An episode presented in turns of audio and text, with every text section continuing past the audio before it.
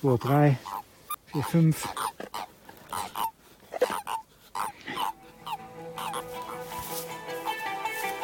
Ah, da hast du einen Salamander.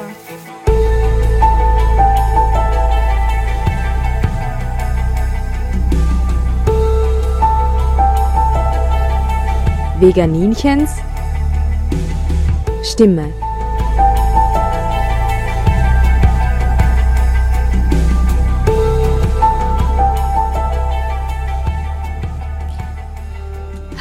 Hier spricht das Veganinchen. Wieder zurück aus der Sommerpause, einem wirklich ganz heißen Sommer hier und da.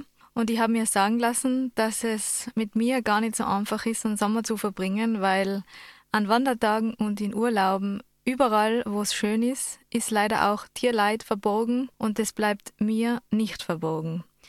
Das heißt, wir haben auch im Sommer so einige Erlebnisse gehabt mit Käfigen ums Eck in der Hitze, Tiere, die in Stellen angebunden sind. Aber auch unbemerktes Tierleid, nämlich fast alle zwei Meter am Weg, in Weiderosten, in Abwässerkanälen, in Lichtschächten. Also wenn man mit mir unterwegs ist, kommt man im Grunde eigentlich keine zwei Meter weit. Das Wort verborgen, auf Englisch hidden, hat mich diesen Sommer sehr begleitet. Und da möchte ich gleich am Anfang einen kleinen Hinweis machen. Es gibt ein Buch von We Animals Media, das heißt Hidden. Und da sieht man Fotografien von den Tieren, die wir ein ganzes Leben lang nicht zu Gesicht bekommen die aber trotzdem da sind, die aber trotzdem leben, die aber trotzdem fühlen, die aber trotzdem Schmerzen haben, die aber trotzdem Angst haben. Tiere in Massenfabriken, die nie das Sonnenlicht sehen. Ich würde es gerne empfehlen und an dieser Stelle erwähnen. In der heutigen Sendung verschmelzen zwei meiner sogenannten Kernbereiche, nämlich der Tierrechtsaktivismus und der aktive Naturschutz. Man muss kein Tierrechtler oder keine Tierrechtlerin sein, um zu verstehen, dass Kleintiere, Amphibien, Insekten und Schmetterlinge auf dieser Welt in Not sind. Es ist für sie fünf nach zwölf. Amphibien stehen auf der roten Liste, weil der Mensch ihnen beinahe den gesamten Lebensraum weggenommen hat. Es gibt keine Feuchtgebiete oder kaum Feuchtgebiete mehr. Es ist alles mit Straßen und Siedlungen durchzogen und die Amphibien brauchen jede, und ich meine wirklich jede helfende Hand. Weil wenn man denkt, dass es eh jemand anderer erledigt oder dass das irgendwie behördlich geregelt ist, das ist leider eine Fehlmeinung. Und deshalb werden wir uns in der heutigen Sendung einmal in das Leben der ganz kleinen Tiere hineinversetzen und ihre Gefahren nachspüren und die Welt aus den Augen einer Kröte sehen oder aus, aus den Augen eines Frosches, weil wenn man das macht, dann ist man ganz unten. Und wenn man ganz unten ist, dann hat man wenig Freunde und wenig Lobby. Diesen Satz habe ich übrigens aus dem Buch Gröten von Beatrix Langner. Das ist aus der Serie Naturkunden, ein ganz wundervolles Buch, aus dem ich heute noch öfter zitieren werde. Die heutige Stimme von Veganinchen gehört also den Kleinen und in dieser Sendung ganz besonders den Amphibien. Zu Gast habe ich heute den Remo, er wird uns heute erzählen, warum und was er in verregneten Märznächten so auf der Straße macht, wenn man ihn trifft mit seiner Sicherheitsweste und der Stirnlampe und warum es sinnvoll ist, auf Wanderungen im Auto oder im Rucksack einen Kescher dabei zu haben, Handschuhe und ein Brett. Hallo Remo, ich begrüße dich im Studio. Hallo, vielen Dank für die Einladung. Mal kurz zu den Eckdaten. In Österreich gibt es 21 Amphibienarten, was schon sehr, sehr wenig ist. Darunter die Frösche, die man erkennt an ihrer glatten Haut und dass sie leicht Ballen machen. Kröten, die man an ihrer warzigen Haut erkennt, die machen leicht Ketten. Unken, zum Beispiel die Gelbbauchunke. Und Salamander und Molche und ein paar weitere. Die Amphibien gibt es auf dieser Erde schon seit über 300 Millionen Jahren und bisher haben sie sich an alle Widrigkeiten angepasst. Wenn man so die Geschichte des Menschen anschaut, haben sie aber schon von Anfang an nicht so einen guten Stellenwert. In Kunst und Kultur werden sie meistens ganz unten dargestellt oder im Dunkeln. Sie stehen für Mystisches oder Giftiges. Hexen verwenden sie ja gern für ihre Zaubertränke, auch beim Hotzenplotz. Die Unke, die Prinzessin verwandelt sich in die Unke und die Unke ist eingesperrt ganz unten ist also auch was Negatives. Und derweil sind aber Amphibien ganz erstaunliche Lebewesen. Man muss nochmal überlegen, was für eine Metamorphose die Amphibien durchmachen. Von der Embryonalphase über die Kaulquappen, wie sie sich frei strampeln, wie sie dann an der Wasseroberfläche die, die, Algen abfressen, wie sich dann mit der Zeit die vorderen und hinteren Extremitäten bilden. Dann plötzlich kommen sie von den Kiemen zum Atmen an Land mit der Lunge. Also es ist eine Gestaltwandlung von Kiemenatmer zu Lungenatmer. Amphibien sehen im Dunkeln genauso gut wie Katzen, sofern sich das Objekt bewegt. Sie haben zwar starre Pupillen, aber sie sehen sehr scharf. Sie können ihre Körpertemperatur durch Verdunstung regeln und die Froschluche kann sogar ihre Hautfarbe ändern, um sich vor Hitze und Austrocknen zu schützen und auch der Darnung dienend. Also je feuchter und kühler, desto dünkler. Durch ihre dünne, feuchte Haut können sie gleichzeitig Wasser, Sauerstoff und Kohlendioxid aufnehmen, das heißt, sie können gleichzeitig atmen und trinken. Ihre Hormone sagen ihnen, wann sie schlafen sollen, wann sie wandern sollen, wann es Zeit ist, die Weibchen zu suchen. Die Männchen umklammern in der Paarungszeit alles, was ein Weibchen sein könnte. Da passiert es, dass nachher die ähm, Männchen, die versehentlich umklammert werden, Befreiungsrufe starten. Wir haben ein Video, wo man das hört. Das werde ich dann später einspielen. Es gibt sehr fürsorgliche Frösche und Kröten. Die Geburtshelferkröte zum Beispiel, da schlingt sich der Papa den Nachwuchs, also die Leichketten, um die Hinterbeinchen und kümmert sich da so lang drum, bis sie selber überlebensfähig sind. Und in Südamerika gibt es sogar einen Papafrosch, der nimmt sie ins Maul, seine kleinen, bis sie überlebensfähig sind. Dann macht er so, aber nachher kommen sie alle heraus. Und das Schönste finde ich die muskulösen Beine der Frösche und die Augen der Kröten, weil wenn man sie genau anschaut, sind sie so goldfarben, als hätte ein Künstler so ein Goldpapier reingesetzt. Und jetzt kommen wir zu den weniger schönen Dingen und zwar Amphibien brauchen Biotopkomplexe, das heißt, sie brauchen Wasserlebensräume und Landlebensräume. Und zwischen den beiden müssen sie ungehindert wandern können. Es dauert ungefähr drei Jahre, bis sie geschlechtsreif sind. Bis dahin bleiben sie an Land und dann sagen ihnen ihre Hormone, jetzt geht's auf zum Wasser, Weibchen suchen. Früher hat's noch intakte Flussauen gegeben und eine natürliche Flussdynamik, das heißt, sie haben genügend Laichgewässer und Landlebensräume gehabt, an denen sie sich ausbreiten haben können. Heute gibt es keine natürliche Flussgewässerauen mehr und naturnahe Flussauen sind sehr selten. Die Amphibien wandern immer nachts und bei Regenwetter vom Jahreszeitlichen her ist es Ende Februar, März, April. Diese erste Wanderung zu den Laichgewässern ist geblockt. Wenn die Metamorphose vorbei ist, wandern die kleinen Fröschchen dann Ende Mai, Anfang Juni. Im Hochgebirge verschiebt sich das nach hinten wieder zurück und diese Wanderung ist nicht geblockt. Man kann sagen, dass diese Rückwanderung eigentlich über die ganze Vegetationsperiode geht. Das erste große Problem ist die Straße. Remo, und da suche ich dich jetzt im Studio und das Gespräch mit dir. Was ist das Problem auf Straßen? Das Problem für die Amphibien ist, dass sie die Fahrzeuge nicht als äh, Gefahr wahrnehmen, als Feinde. Sie sind ohnehin langsam und bemühen sich dann zusätzlich nicht, die Straße schnell zu überqueren. Viele von ihnen, die richten sich sogar auf auf der Straße. Und sie erstarren sozusagen. Erstarren, bewegen sich nicht vom Fleck.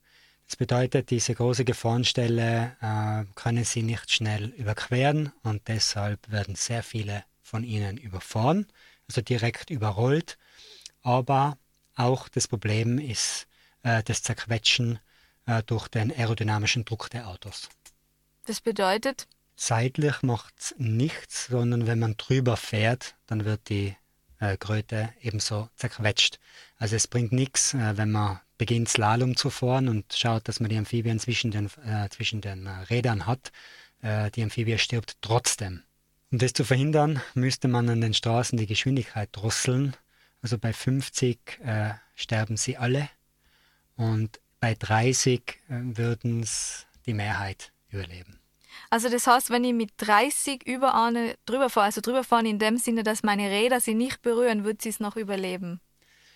Ja, genaue Zahlen gibt es nicht. Dazu ja. müssen wir, das müssen wir experimentell äh, feststellen. Das will man natürlich nicht. Da, äh, da kann es sein, dass sie es überlebt, aber sie kann auch bei 30 schon sterben. Um das Problem zu umgehen, gibt es ja schon verschiedene Hilfsmaßnahmen. Wenn es ganz toll ist, gibt es permanente Leiteinrichtungen. Das sind dann so gebaute Leiteinrichtungen, dass sie alle zusammenfinden und unter der Straße einen Tunnel haben, wo sie durchkommen. Dann gibt es aber auch die Amphibienzäune. Kannst du uns da kurz was erklären, was das ist? Ja, die sind äh, temporär, werden die aufgestellt an Wanderstrecken, an den Straßen kannst du dir das vorstellen als äh, ja, ein Plastikgewebe, äh, Gitter. Die werden mit Eisenstangen im Boden festgemacht. Äh, alle 20 Meter wird dann ein Krübel vergraben und das hindert die Kröten daran, die äh, Straße zu erreichen. Stattdessen wandern sie natürlich der Barriere entlang, fallen irgendwann in den Krübel und die Leute, die sich darum kümmern, können die Krübel rausheben und die Amphibien über die Straße tragen. Damit sie dann weiter wandern können. Und in den Krübeln ist auch immer ein Stock, falls was anderes reinfällt, dass das dann rauskommt. Ja, genau. Bergmolche, Salamander, Mäuse, also Mäuse Spinnen, Schlangen, Schnecken. Spinnen, Spinnen ähm, alles schon dabei gewesen. Also auch in meinen äh, äh, Wandernächten ist das alles dabei. Ja, wir wissen das so genau, weil wir bei uns in Tirol einen Bekannten haben, den Toni, der sich im Sellrheintal seit Jahrzehnten eigentlich schon dafür einsetzt und das ehrenamtlich macht und in diesen kritischen Monaten, Februar, März, April, zweimal am Tag eben diese äh, Kübel ausleert, damit sie weiter zum See wandern können. Ja, so eine temporäre Einrichtung, das wäre auch mein Ziel in meiner Heimatgemeinde. Äh, deshalb äh, stelle ich mich einfach äh, auf die Straße im Frühjahr und sammle die Amphibien ein und zähle sie gleichzeitig.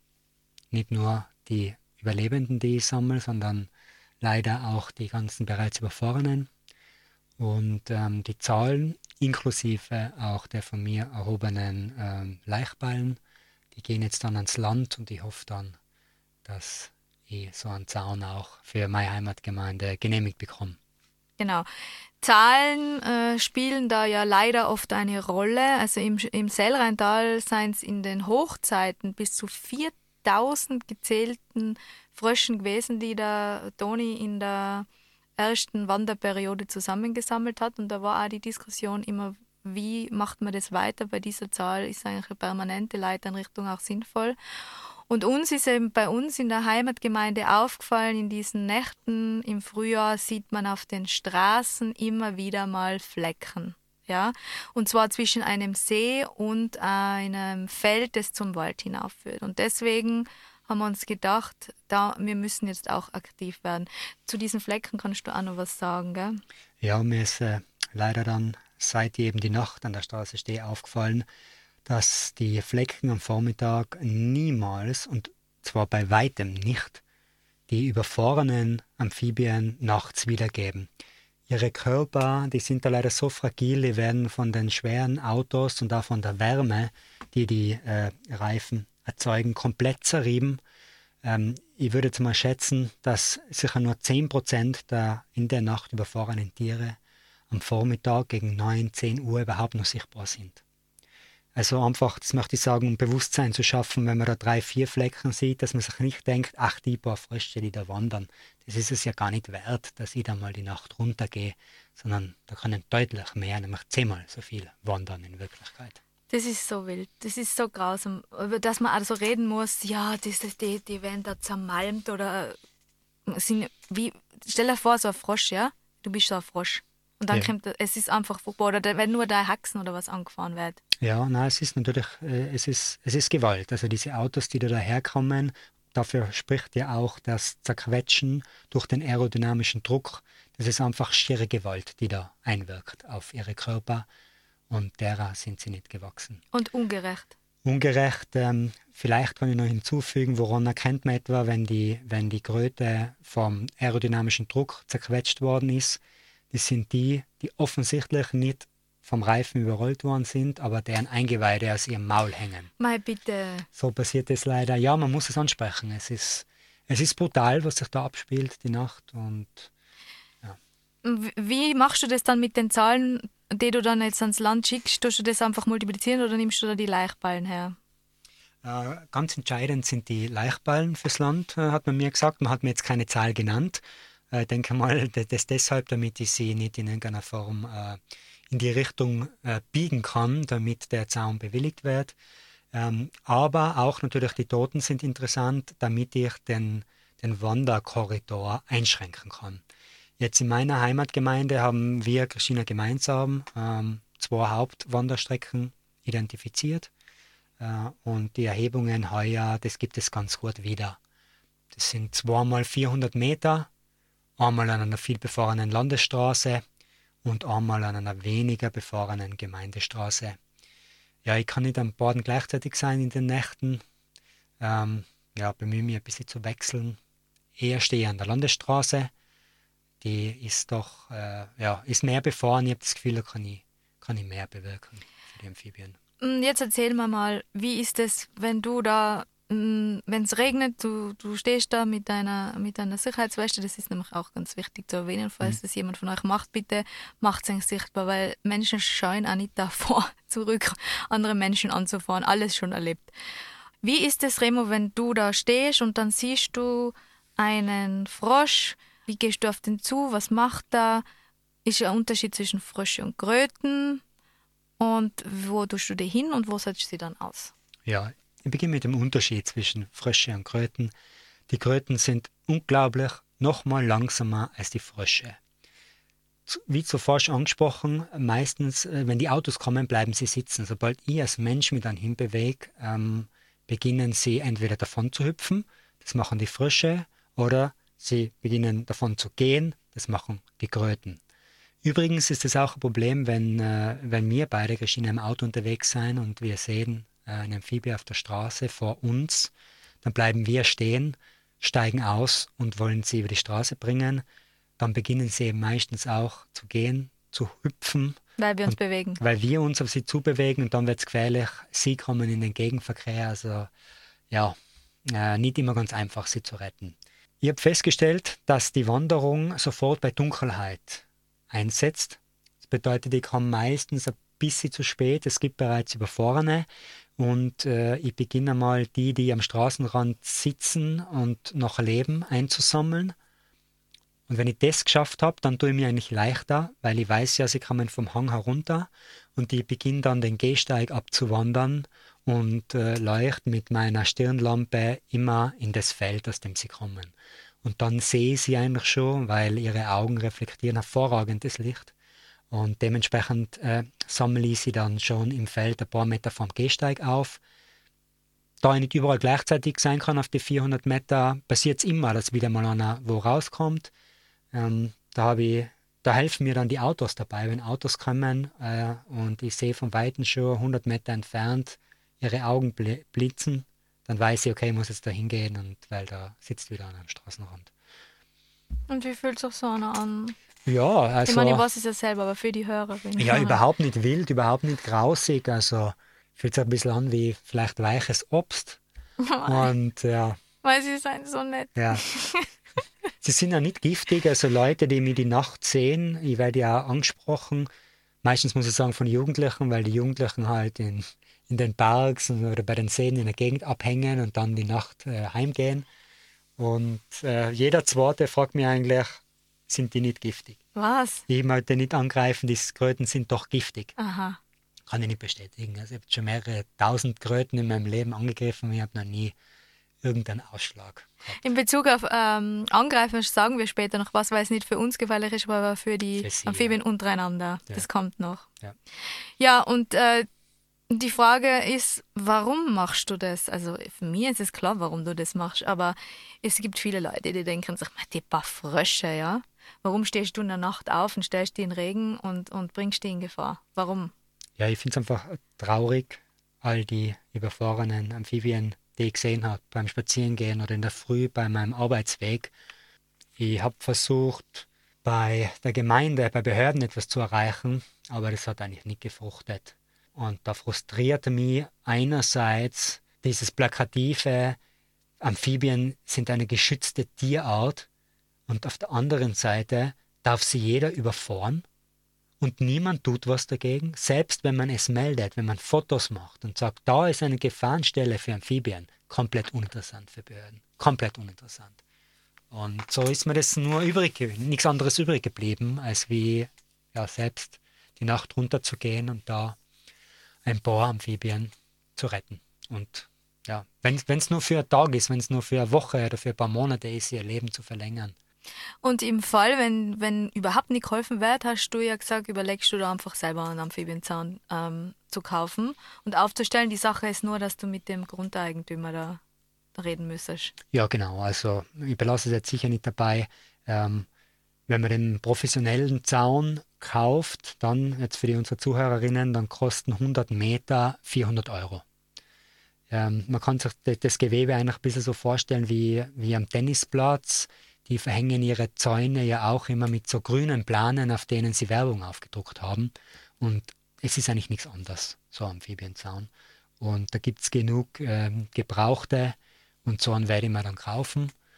Und dann kommt der schwierigere Teil, äh, nämlich mit dem Grundeigentümer verhandeln, dass ihn auf seinem Grund aufstellen darf, dass sie Löcher graben darf, um diese Krübel zu vergraben. Mhm. Ja, und da haben wir beide haben wir schon Erfahrungen mit Grundeigentümern, wenn man von denen was will in Bezug auf Naturschutz. Ja. Äh, meine aus oder zu mir sagen sie immer, Gecke, wegen Depot frisch. Mhm. Mhm. Erfahrungsgemäß ist kein Interesse da. Mhm, nur wenn, wenn das Land dahinter steht. Also wir kommen ja später auch noch zu den Weiderosten und bei den Weiderosten, da ist genau das Gleiche. Da muss ja der Weiderost aufgehoben werden mit Backer und Waldaufsee ein Riesending. Und wenn da nicht das Land dahinter stehen würde, würde es nur Hausen wegen ein paar Frösch so ein Riesenaufwand, ja. Ja, leider. Also der Andererseits, wenn wir da rumkrallen, sind auch schon viele gekommen, also Privatpersonen haben uns geholfen, ja. Das stimmt auch, ja. Deswegen, wenn, wenn das mit dem Amphibienzaun klappt, würde ich dann auch anfangen, um ein Schild aufstellen können, Achtung, langsam fahren und in dieser Zeit und so. Also, dass es auch in das Bewusstsein der Menschen dringt, weil viele wissen das überhaupt nicht, was das für Flecken sein. Und man möchte ja nicht jedem unterstellen, dass es jedem egal ist. Ja, also mein größter Erfolg äh, die Nacht in Bezug auf Erklärung, was ich da mache, äh, sind unsere Exekutivbeamten. Also die Polizei, die bleibt jedes Mal stehen, äh, wenn ich da stehe die Nacht und fragt mich, was ich da tue. ich erkläre es ihnen dann immer wieder zeige ihnen natürlich die Frösche, die im Übrigen in verschiedenen Krübel sammeln, in denen ich äh, schon Wasser drin habe. Und ja, ich hätte mir erwartet, dass sie sich äh, mittlerweile mich merken, aber sie bleiben immer wieder stehen und fragen. Und was sagen sie dann? Nichts eigentlich. Sie fragen, was sie da machen. Ich erkläre ihnen dann, dass sie eben die einsammeln, dass sie die Zahlen erheben und dann ist es schon wieder gut. Muss ich ihnen aber nicht was sagen oder so? Nein, ich hebe sie dann schon gleich immer wieder auf und also. sie sagen, okay. ne. äh, jetzt ich denke, ein Einbrecher oder jemand, der die Gegend da absucht, äh, nach potenziell äh, interessanten Häusern, die er aufbrechen könnte, wird er so keine Warnweste anziehen. ähm, äh, eine super Stirnlampen und noch äh, 50 Frösch in Kübeln in der Hand. ja. ja. Die Straße ist aber nicht allein. Das Problem ist, wenn man sich vorstellt, man überquert etwas, dann gibt es bei uns alle drei, vier, fünf Meter ein Loch im Boden mit einem Gitter drüber. Das sind die Gullis. Ja, genau, leider befinden sich auch an den Straßen. Äh, ich kann mir die gleichzeitig anschauen, wenn ich die Straße entlang gehe. Ähm, sie fallen natürlich auch in diese Kulisse hinein. Und da geschehen auch nicht nur die Amphibien. Alle. Alle. Die also, da durchpassen. Ja, Mäuse, ja. Schlangen auch. Es sind eigentlich Abwasserkanäle, oder? Ja.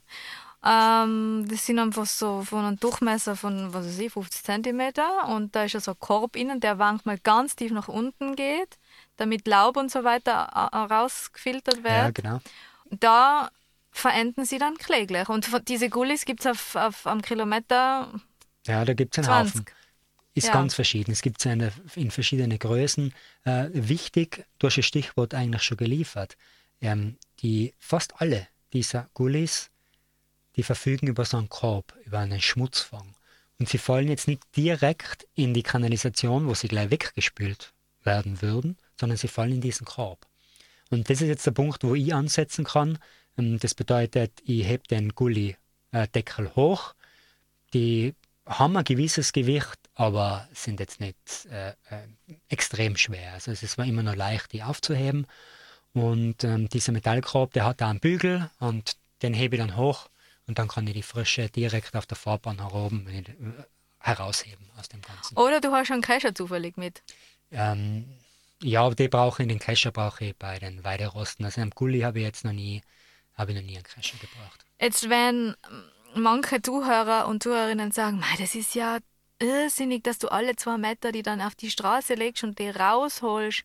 Man könnte es doch ganz anders machen. Und tatsächlich, es gibt ja so ein sogenanntes Vlies, ja, das man Ja. da einbauen kann, dass sie raufklettern können, beziehungsweise gar nicht runterfallen. Ich werde auch dieses Vlies, das kann man sich im Internet anschauen, verlinken in den Showlinks. Aber ich verstehe das nicht, da, warum sie das bei allen Neubauten zumindest nicht einbauen. Ja, hm, es ist eben gerade Bewusstsein. da, dass diese Tiere in diese Not geraten. Man schaut nicht in einen Gullideckel. Man geht dort vorbei, man geht drüber, aber man schaut nicht hinein.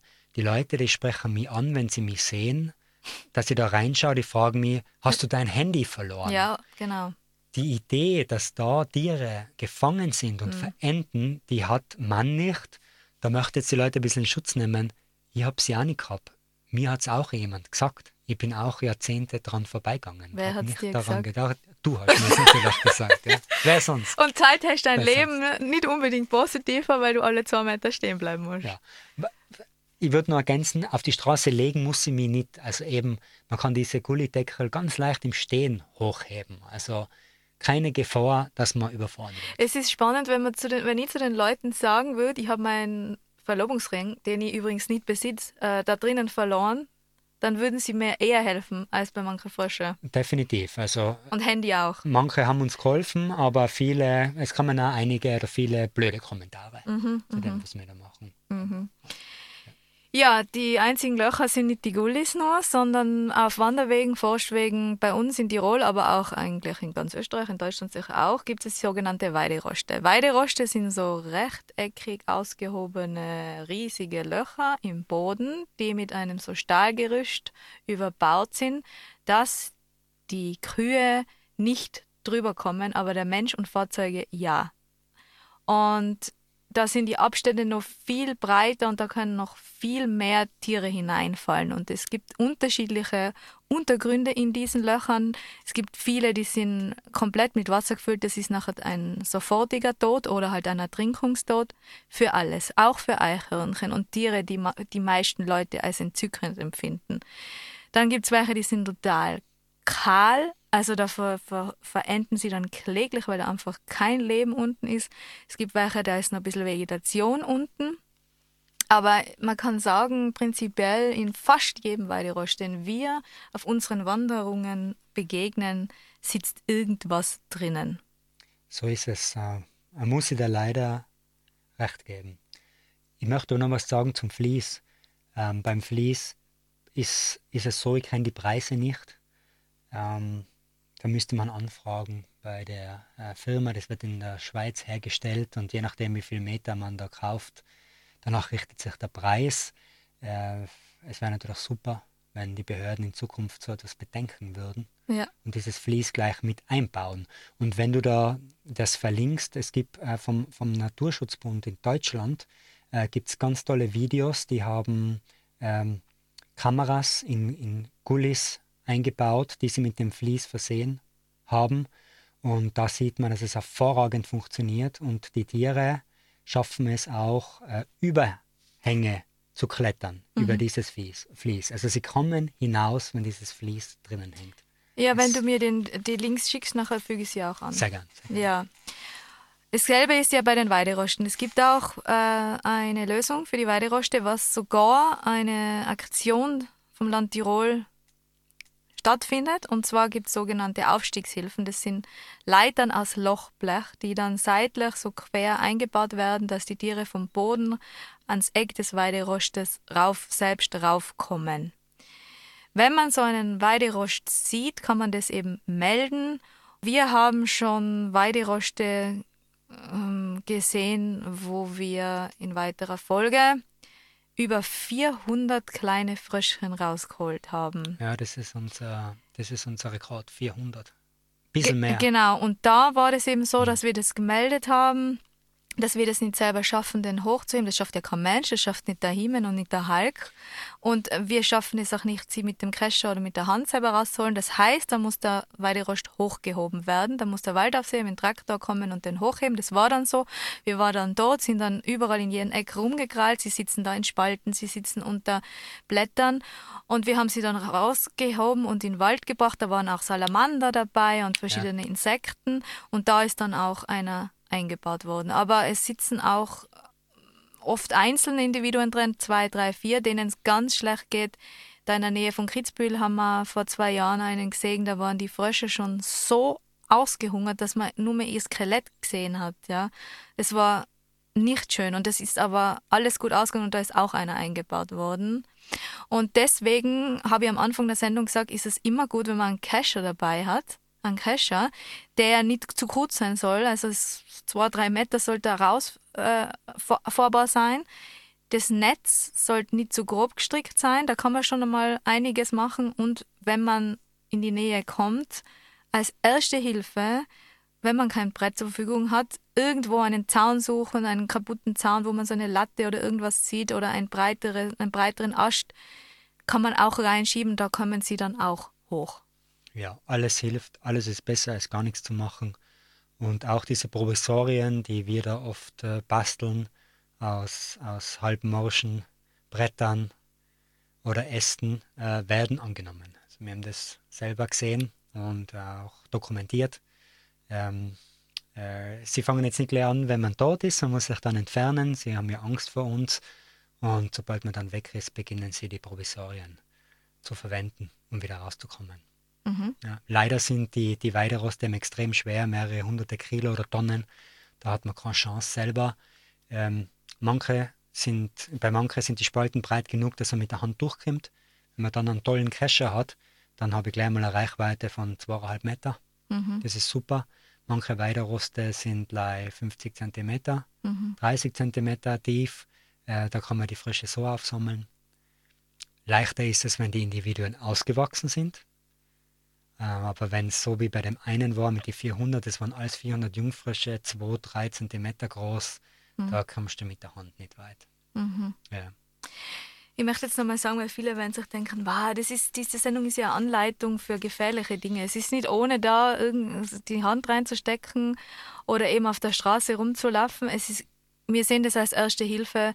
Als erste Hilfe, wenn wir das nicht machen, sterben die Tiere. Ja. Es, man soll trotzdem immer auf seine eigene Sicherheit achten und wenn möglich sich Hilfe holen. Wenn man aber vor Ort ist und äh, helfen kann, bitte helfen.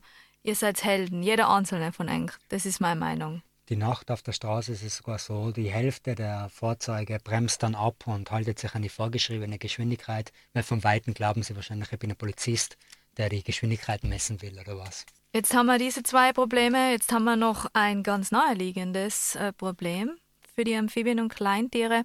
Das ist nämlich oft der Garten. In dem Buch Naturkunden steht, dass der Gärtner heutzutage das komplette Bodenleben verachtet. Das habe ich einen tollen Satz gefunden. Nämlich indem er unter anderem die Giftspritze einsetzt. Und im Amateurbereich sind ja Pestizide zulässig. das wird nicht kontrolliert, die Spritzmenge. Uh, unter anderem auch das Glyphosat. Und das ist für Wasserlebewesen, Insekten und Amphibien natürlich hochgefährlich. Amphibien nehmen das durch ihre Haut auf und sterben dann kläglich. Auch in der Embryonalentwicklung und Kaulquappen sterben. Aber nicht nur das. Ich sage nur Rasenmäher, dieser selbstfahrende Rasenmäher. Dann gibt es äh, natürliche Fallen im Garten, Belichtungsschächte, die auch nicht gesichert sind, so wie die Gullis. Da ist es ganz einfach. Da gibt es ja eher diese Laubfangmatten oder also, ja, genau. genau, wenn man sowas einzieht, dann fallen sie da nicht runter. Vollkommen ausreichend. Ja. Dann gibt es so kleine Fallen wie aufrechtstehende Rohre, wo sie oft oben reinfallen und nicht mehr rauskommen. Da hilft schon, Rohre querzustellen.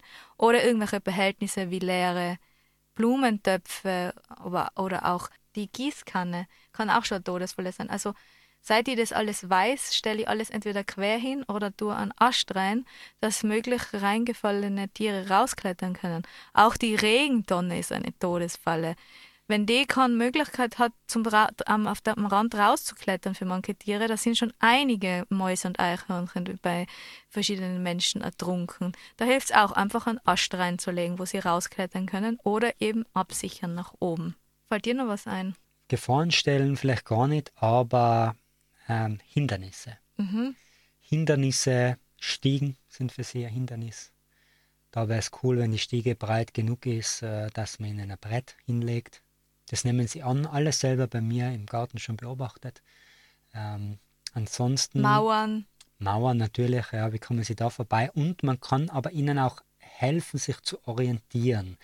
Äh, ich beobachte, sie orientieren sich an äh, Bewuchs. Das bedeutet, bitte lasst Gras wachsen bei euch in der Einfahrt. Sie werden das annehmen, wenn Sie über die Straße kommen, in eurer Einfahrt landen, dann werden Sie diesem Grasbewuchs folgen. Sie gehen dann nicht zum Nachbarn, der das äh, immer brav abmäht, sondern Sie gehen zu euch.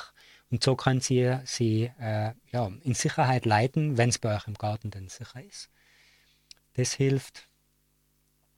Ein Plädoyer für den wilden Naturgarten. Den wilden Wieder Naturgarten. einmal. Also bei uns im Garten, da man hört ja teilweise, die sind zu faul zum Mähen oder die lassen alles zuwachsen. Aber den Tieren gefällt es. Ja, und den Nachbarn, ähm, denen gefällt es dann auch, wenn sie im Herbst immer bei uns mitnaschen wollen. Von dem, äh, was wir dann ernten, da kommen dann die Fragen, Ma, ihr habt so schöne Hola, kann ich denn nicht was von euren Holerbeeren haben? Natürlich kannst du was von meinen Holobeeren haben. Also ja? um das mal bildlich darzustellen, wir, wo wir eingezogen sind, ist das natürlich alles gemäht gewesen. Die Hecken waren getrimmt. Mittlerweile sind die Hecken riesengroß. Es ist ein, man braucht schon fast eine Machete teilweise, um durchzukommen. Natürlich ist es manchmal schon zu zart. Also wir müssen dann schon was machen, dass wir überhaupt nur durchkommen. Aber dieses Gestrüpp, diese wilden Hecken, die Gräben, dann die unstrukturierte Landschaft, äh, wilde Ecken, du legst ja auch Holz am Boden einfach hin, dass drunter die Asseln und ja. verschiedene mhm. Lebewesen sein können, die feucht sind. Das gefällt wiederum den Vögeln, wenn da massig ähm, kleine Insekten sind. Am Kompost haben wir, das ist eine, ein Universum für sich unglaublich in ja. der Nacht, was da los ist. Ich habe manchmal das Gefühl, die Nacht, der ganze, der ganze Kompost bewegt sich. Ja. Äh, vielleicht erinnert man sich an die allwissende Müllhalde von die Fraggles, die Marjorie. Ja. So ein Gefühl ist das. Da, da sind tausende Tiere, die da herum Grahlen. Ja. Und dann an Mauern haben wir, hast du oder haben wir so Äste reingesteckt und Reisig, das, das ist auch ähm, Lebensraum. Wir versuchen auch Lehmflächen, Abbruchkanten zu haben für die Wildbienen. Wir haben eine Insekten-Nichthilfe, eine riesige, die gut angenommen wird. Wir versuchen Wildblumen äh, zu kultivieren, ähm, Unebenheiten, Schatten, Feuchtes. Die Feuchtigkeit extrem wichtig für die Amphibien. Ja. Auch für das, was sie fressen. Also bei uns eben im Garten gibt es viele äh, Asseln, Tausendfüßer, ja. Ähm.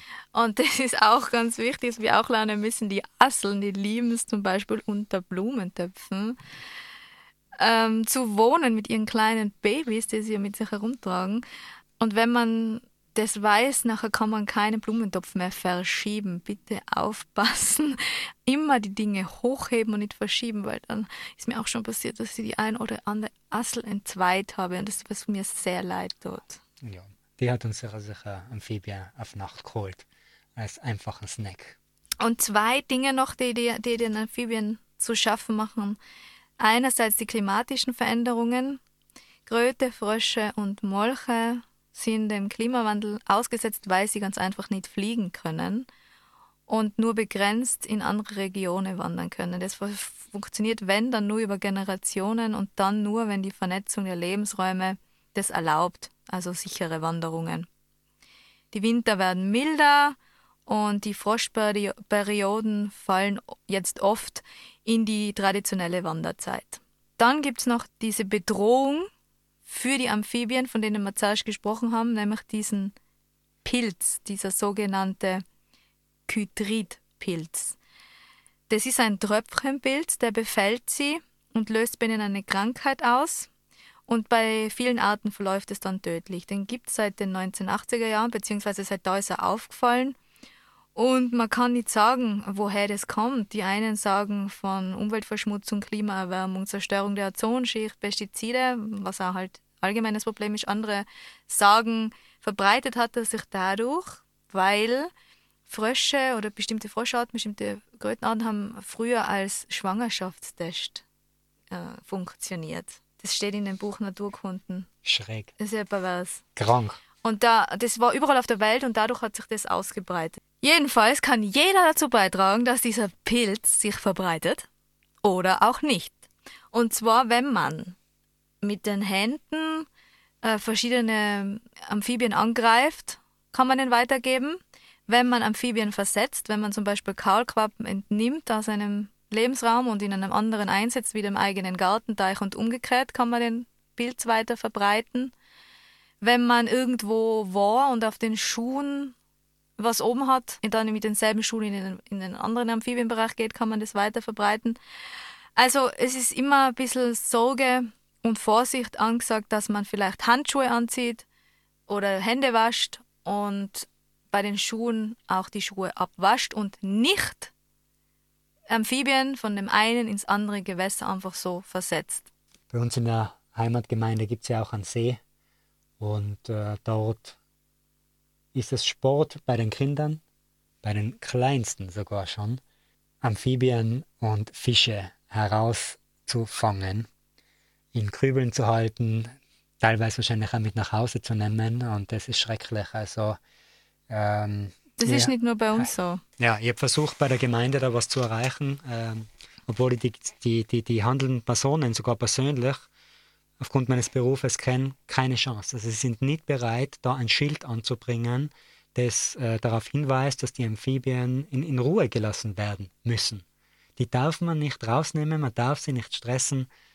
Ja, es, mhm. ist, es ist schrecklich. Ja, und es ist auch immer ganz ähm, schwierig, wenn die Eltern daneben sitzen, was, wie sehr greift man ein? Ja, man kann nicht als äh, externe Person einfach hingehen und die Kinder. Ja, ich, ich, ich bin nicht der Typ dazu, das muss ich ganz ehrlich sagen. Ich schon eigentlich, aber. Den, den Konflikt da mit denen äh, suchen, den privaten. Ich mache es halt, wenn es ganz arg ist. Die sind unter Schutz gestellt. Ja. Aber niemand, niemand exekutiert das. Niemand. Ich möchte jetzt nochmal die Sendung zusammenfassen. Und zwar in Bezug auf, was kann man machen. Das Wichtigste ist einmal das Bewusstsein dafür zu haben, wo überall verstecktes Tierleid sein könnte und wo man helfen kann. Es wäre hilfreich, wenn man eine Ausrüstung dabei hat und wenn man das nicht hat, kann man sich umschauen und eben so ein Brett finden oder einen Ast oder irgendwas, um einmal zu helfen. Man kann es melden, man kann sich Hilfe holen. Ähm, man kann selber aktiv werden, auf die Gemeinde zugehen. Es gibt Fließ, es gibt Amphibienzäune, es gibt die Möglichkeit der permanenten Leiteinrichtungen. Aber wichtig ist immer privatinitiativ werden, weil wie gesagt, wenn man es nicht selber macht, es macht keiner. Einfach laut sein, die Stimme den Amphibien geben, entrüstet sein und wenn viele das machen, werden sie hoffentlich irgendwann reagieren. Ich möchte auch jetzt noch zum Schluss einen O-Ton einspielen, und zwar vom Remo, wie er die Frösche wieder freilässt. Weil ich das nämlich so, so, so, so, so nett finde, wie sie miteinander sprechen, wie sie ein bisschen aufgeregt sein und wie es, man hört auch die Befreiungsrufe, ja, Remo? Ja, eben, das haben wir zuerst nicht angesprochen, dass ich, nachdem ich sie eingesammelt habe von der Straße, sie zu Laichgewässern ja, in der Nähe bringe und dort wieder freilasse. Und da passiert es auch, dass meine Hand ähm, im, im, Eifer des Gefechts für ein Weibchen gehalten wird und es ist gar nicht so einfach, dann die Jungs wieder runterzubringen. Die können ganz fest zugreifen und die Befreiungsrufe habe ich leider noch nicht drauf. Nicht? Also noch du? Nicht. Ja? Ich habe jetzt gedacht. Ich, nicht, ich, ich übe noch. ja, okay, dann geht's los. Moment. So, jetzt die große Zählung. Zweieinhalb Stunden Amphibien sammeln. Das meiste sind halt Erdbeeren. Oh, da geht's halt. Schauen wir mal, bis ich zählen. Eins.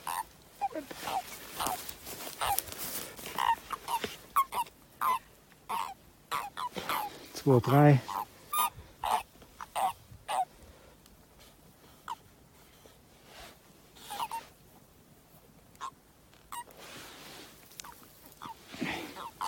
fünf.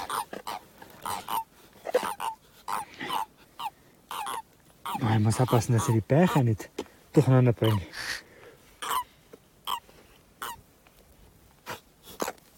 Ich muss sie ausschütten. So, den holen wir raus, da, den Burschen. Ah, da hast du einen Salamander. Molch. Ja, ich sammle alles ein, Ja. was auf die Straße will.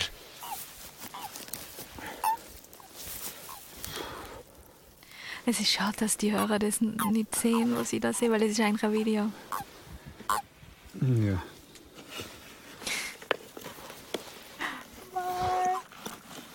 Jetzt schüttet das hier aus, den ganzen Krübel.